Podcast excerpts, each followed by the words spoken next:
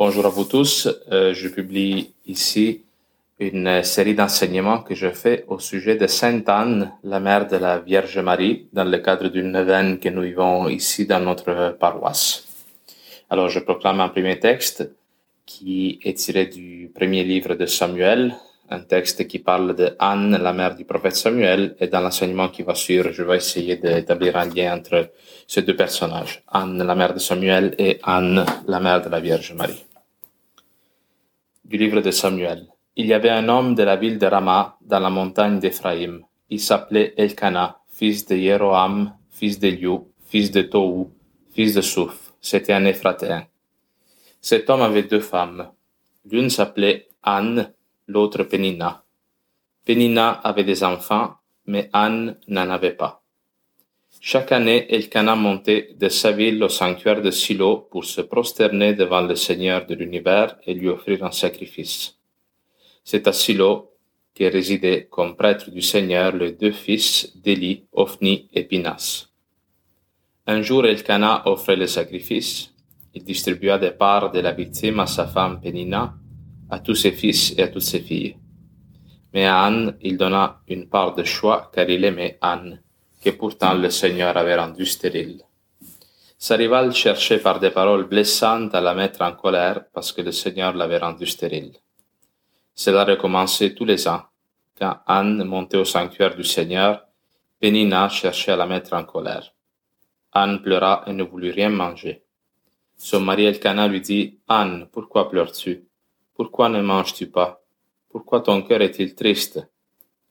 Et moi, est-ce que je ne compte pas à tes yeux plus que dix fils? Anne se leva après qu'ils eurent mangé et bu. Le prêtre Élie était assis sur son siège à l'entrée du sanctuaire du Seigneur. Anne, pleine d'amertume, se mit à prier le Seigneur et pleura abondamment.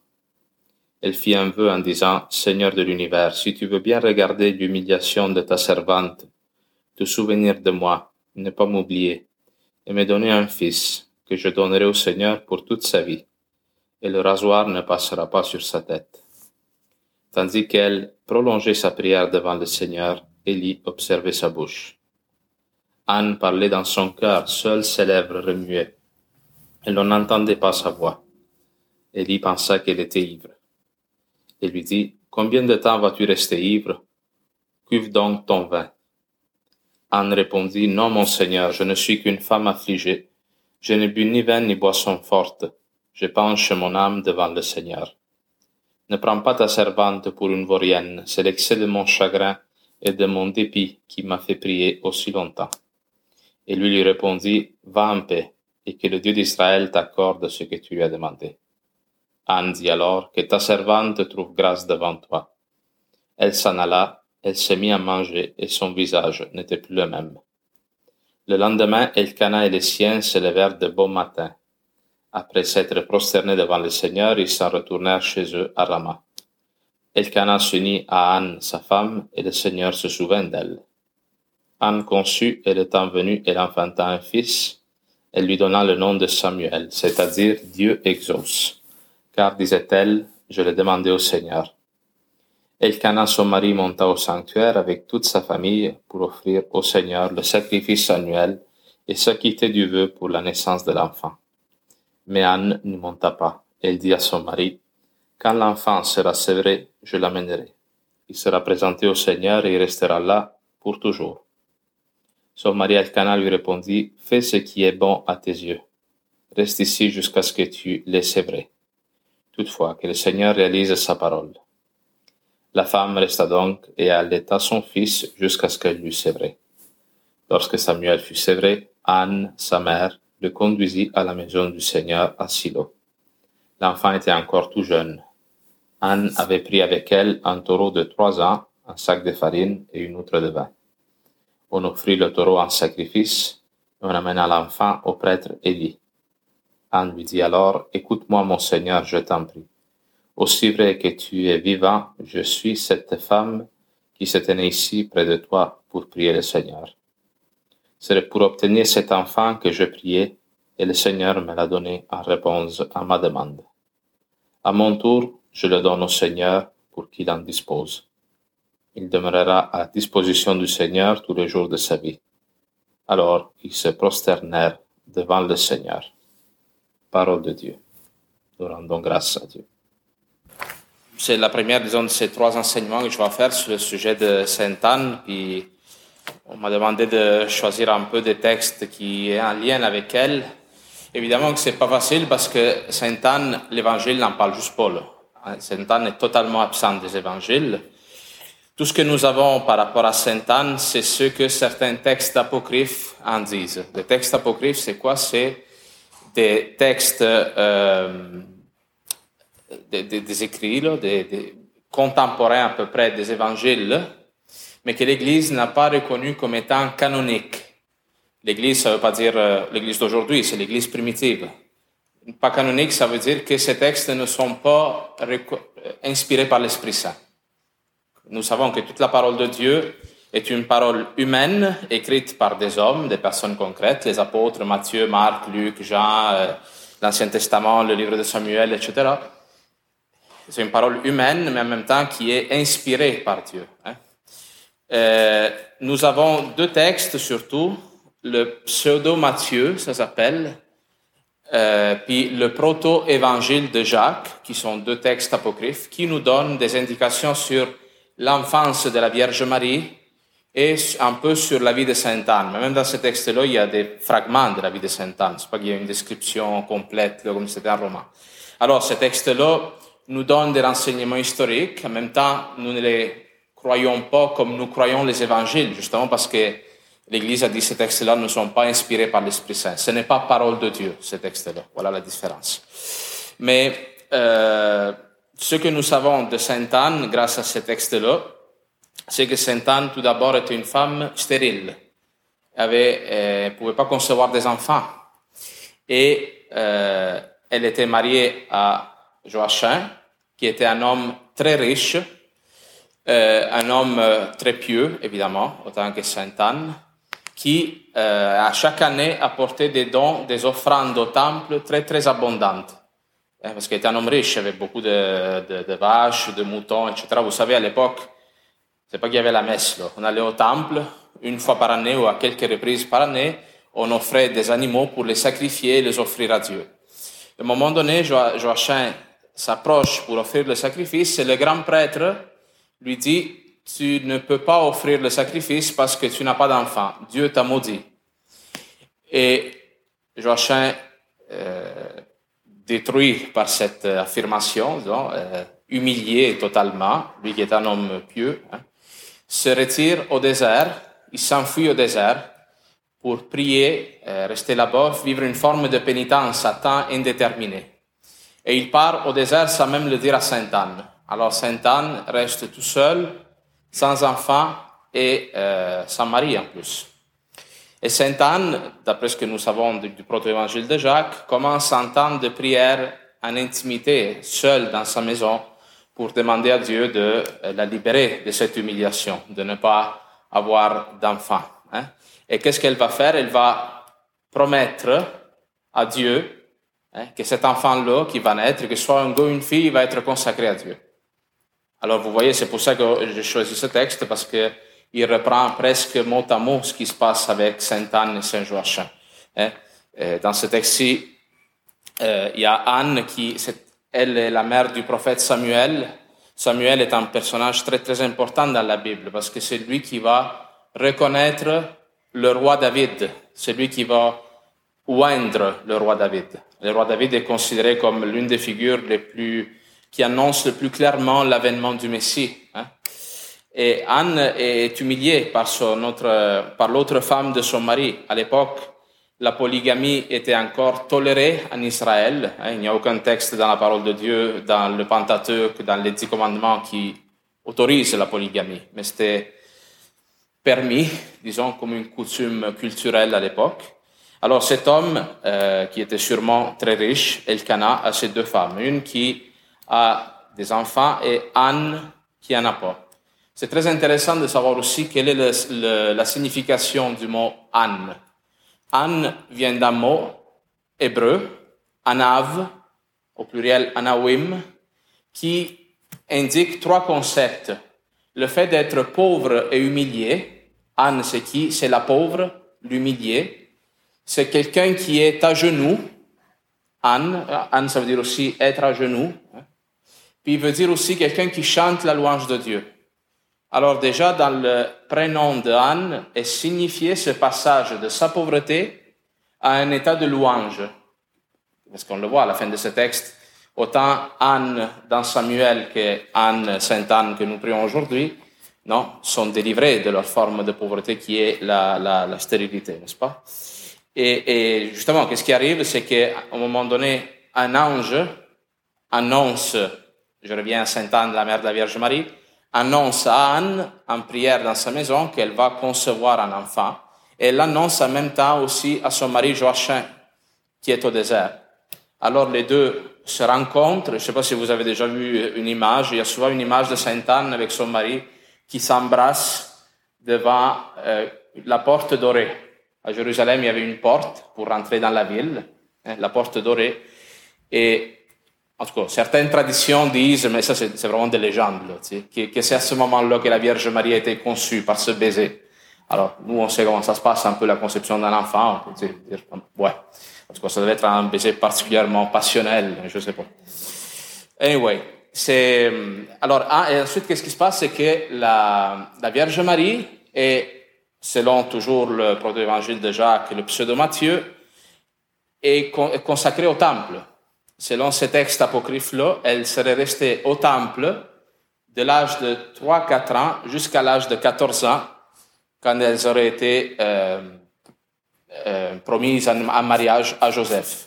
Joseph, le Père du Seigneur? Alors, c'est pour ça que ces deux textes se rassemblent beaucoup.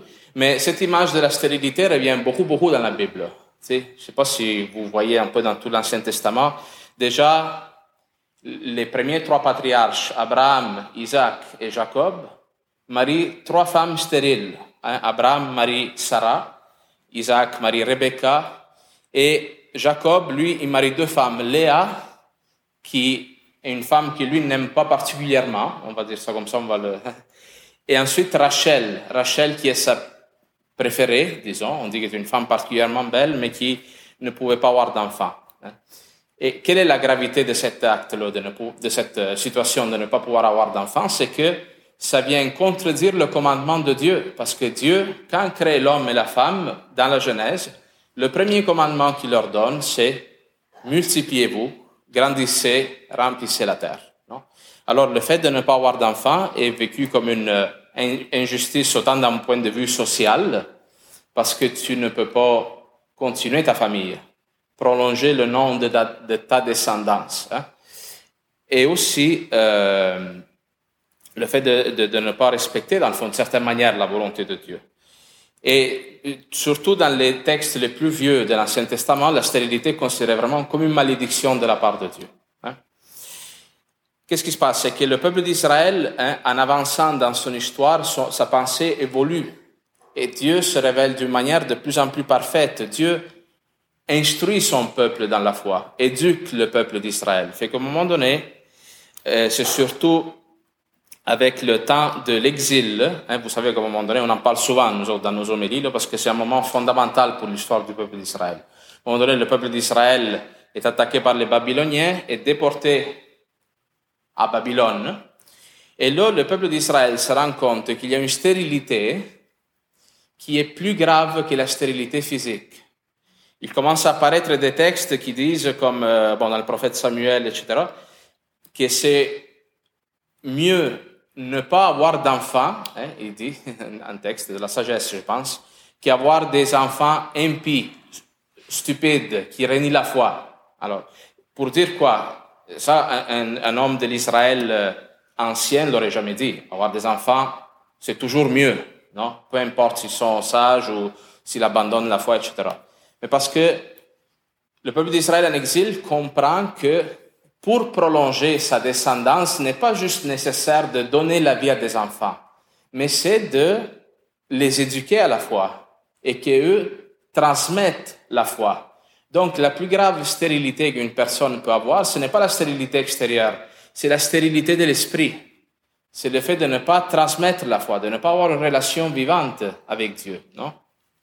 Et c'est comme ça que peu à peu cette vision de la stérilité ou même du célibat hein, change, parce que pour les Juifs de l'époque euh, même de Jésus-Christ, être célibataire, c'était un non-sens.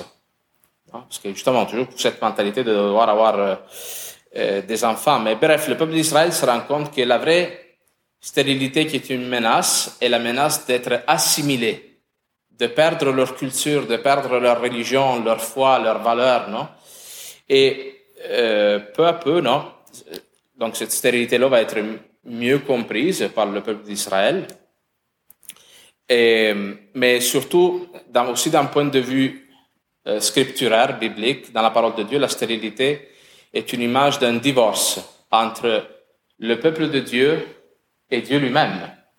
Non, l'exil, justement, est l'image parfaite de ça. C'est-à-dire, Jérusalem perd ses enfants, c'est-à-dire tous les Juifs sont, beaucoup de Juifs sont tués pendant les sièges de la ville de Jérusalem, etc., parce que, parce que euh, Jérusalem a perdu sa foi. Vous comprenez? Alors, le problème n'est plus tellement la stérilité physique, c'est la stérilité euh, spirituelle. Par contre, alors, autant pour l'homme, euh, l'homme cherche toujours des remèdes à cette stérilité, non? Par exemple, à un moment donné, Abraham a sa femme Sarah, qui est stérile. Sarah dit à Abraham de coucher avec sa servante et de faire, euh, afin que l'enfant soit elle. Ensuite, elle va prendre l'enfant de sa servante, le faire L'homme toujours cherche des manières comme ça, de, dans toute la parole de Dieu, l'homme et la femme, de, de remédier à cet état de stérilité. Par contre, la femme en particulier stérile est toujours la femme qui est visitée par Dieu. Qui cette stérilité-là devient une occasion de rencontre très intime avec le Seigneur. Ça, c'est vrai, euh, par exemple, vous pouvez penser à Abraham et Sarah, qui sont visités, je ne sais pas si vous vous rappelez ce texte, par trois hommes dans la Bible qui vont le voir. Il dit, l'année prochaine, tu seras enceinte, tu auras un enfant. Toutes les femmes stériles sont refusées par la société juive, mais sont choisies par Dieu. Pour montrer quoi? Que c'est seulement Dieu qui produit, qui produit la vie, autant physiquement que spirituellement. Nous tous, non, on peut se considérer, comme le disait Jocelyne tantôt, comme Anne, nous tous, nous avons tant de fois un cœur stérile. Des fois, la parole de Dieu ne nous parle pas. Tant de fois, nous sommes indifférents au sacrement. Tant de fois, nous sommes lents à faire des actes d'amour pour les autres. Non, on a, un cœur, des fois, sclérosé, rigide, fermé sur lui. Alors, en donnant tous ces exemples de femmes stériles qui sont fécondées par la grâce, hein, Dieu nous parle à nous tous, qu'à nous tous, il peut nous donner de produire des fruits de vie éternelle et d'engendrer, d'enfanter la foi. La foi qui n'est pas seulement une foi intellectuelle, mais qui est une foi qui, produit des œuvres, vraiment des œuvres de, de vie éternelle. Alors, tous ces personnages-là de l'Ancien Testament, jusqu'à arriver à Anne, la, mère de la Vierge Marie, nous montrent cela, que Dieu est celui qui apporte la vie euh, véritable. Et quand est-ce que toutes ces images-là de, justement, euh, toutes les, Sarah, Rebecca, Rachel, même la mère de Samson, hein, Anne dans le texte d'aujourd'hui, la mère de Samuel. Toutes ces femmes-là annoncent ce qui arrivera à la Vierge Marie. Parce que la Vierge Marie, elle n'est pas stérile d'un point de vue physique, hein, mais elle n'a pas connu d'homme non plus. Alors c'est une situation qui est, qui est très semblable. Elle ne peut pas donner la vie à elle tout seule, comprenez? Et encore une fois, l'accomplissement, l'avènement du Messie, Hein, est une réponse à toutes ces femmes de l'Ancien Testament qui ne pouvaient pas euh, engendrer la vie. Et la Vierge Marie aussi terminera, disons, un texte important dans, sa gestation, c'est le Magnificat. Autant aujourd'hui, Anne chante la louange de Dieu dans le texte de Samuel. Autant Anne, la mère de la Vierge Marie, rend grâce à Dieu en offrant sa fille au temple, autant la Vierge Marie, elle, chante le Magnificat et consacre vraiment son fils à Dieu. Bon, à la présentation du temple, on va le voir euh, jeudi, ce texte-là. La Vierge Marie donne son fils à Dieu et même dans la crèche, elle donne son fils au monde. Elle ne garde pas dans ses bras comme ça, elle cache pas. Elle, elle, est là exposée pour les pauvres, pour les bergers, pour les rois mages. Non, vous vous rappelez de, de tout ça. Et aussi, dans le texte que nous venons de proclamer, il y a quelque chose de, très étonnant, quelqu'un de vous il l'a mis en évidence, c'est que Anne, dans le texte de Samuel, prie en silence. Hein? Nous, on se surprend de la, réponse du prêtre, là, qui dit, hey, était tout seul, là, ah ouais, il dégage. Là. Mais c'était une réaction normale, parce qu'à l'époque, la prière n'était pas un acte d'intimité. La prière était un acte public. Je ne sais pas si vous vous rappelez, même Jésus, à un moment donné dans l'Évangile, parle des pharisiens en disant, il aime se tenir debout au croisement, prier très fort pour se faire remarquer par le monde. Hein. Jésus lui dit, quand tu pries, va dans ta chambre, ferme la porte, et là, prie ton Père dans le secret. Mais Jésus est en train à ce moment-là d'inaugurer une attitude nouvelle qui n'était pas connue par le peuple d'Israël, parce que la prière se faisait debout dans le temple en parlant à voix haute, hein, euh, ou bien dans la synagogue avec d'autres personnes. Mais le fait de prier tout seul comme ça, le peuple d'Israël n'était pas initié à ça. Et encore aujourd'hui, c'est le cas pour tant de personnes. Il y a beaucoup de personnes qui ne sont pas initiés à l'oraison. L'oraison, c'est quoi? L'oraison, c'est de prier en silence, de rentrer dans ta chambre la plus intime, l'intimité de ton cœur est là, et pencher, comme dit Anne dans ce texte, épancher ton âme devant Dieu. Qu'est-ce que ça veut dire épancher l'âme devant Dieu? Ça veut dire arrêter de juste prier avec tes lèvres, mais de montrer ton cœur à Dieu tel qu'il est. Garde, Seigneur, aujourd'hui, euh, je sais pas, mon, mon, mari est malade, puis moi, j'ai pas d'espérance face à ça. Pas juste dire mon mari est malade, mais dire comment toi tu es? Ton cœur, où est-ce qu'il se situe face à cette situation-là?